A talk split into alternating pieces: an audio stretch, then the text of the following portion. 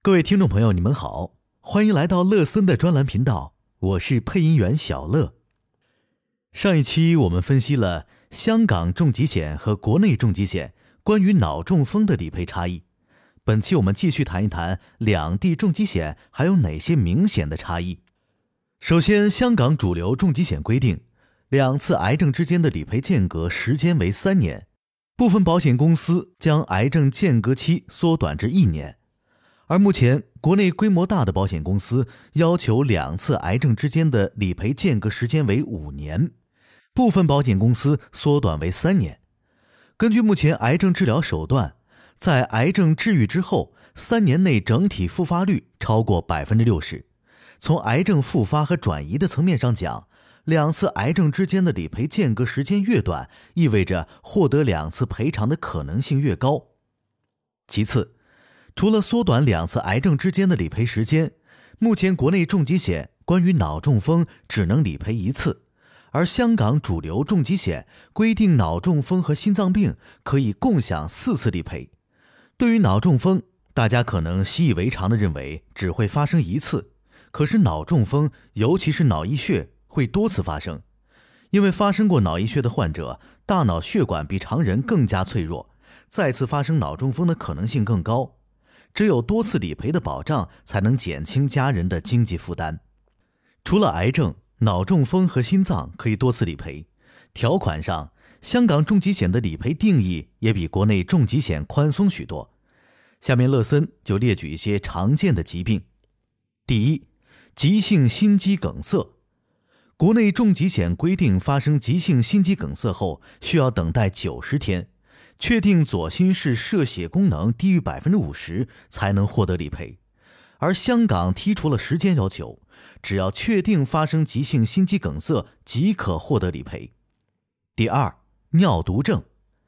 国内重疾险规定需要进行九十天的透析后才能理赔，而香港重疾险只需要确定肾衰竭就可以理赔。第三，良性脑肿瘤。国内重疾险要求必须进行开颅手术或者进行放射治疗才能理赔，而香港重疾险规定，只要符合以下一项要求就可以理赔，分别是：一、开颅手术；二、放化疗手术；三、以减轻症状为目的的治疗；四、专科医生证明不适合进行手术，并且脑肿瘤依然增大。从理赔要求上，香港重疾险更加人性化。第四，冠心病，国内重疾险要求，其中一条心脏动脉堵塞百分之七十五，同时其余一至两条动脉堵塞百分之六十以上才能理赔，而香港重疾险规定，只要一条动脉发生堵塞百分之五十即可理赔。可能有的听众觉得，只要让医生在病历上改一下，把百分之五十改为百分之七十五不就行了？这里乐森负责任的说，这是不行的。由于冠心病的确诊需要影像资料证明，所以医生不敢随便修改病历，并且保险公司的理赔员都是医学背景出身，无论如何是瞒不过保险公司的。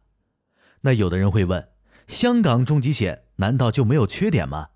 这个是有的，香港重疾险将甲状腺癌列为轻症，只赔偿保额的百分之二十，而国内重疾险归为重症，全额赔偿。为什么会出现这样的差异呢？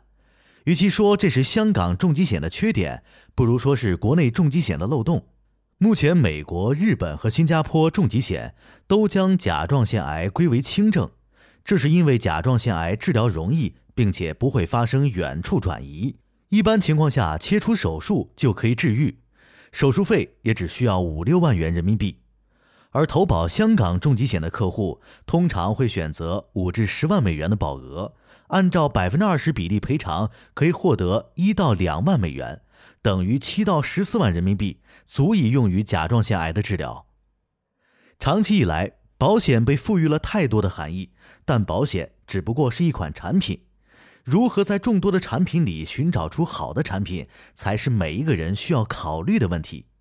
好了，本期节目就到这儿。欢迎订阅收听，喜欢请点个赞。如果您有什么保险困惑，欢迎添加乐森的微信六五二九三九八六三。我们下期再见。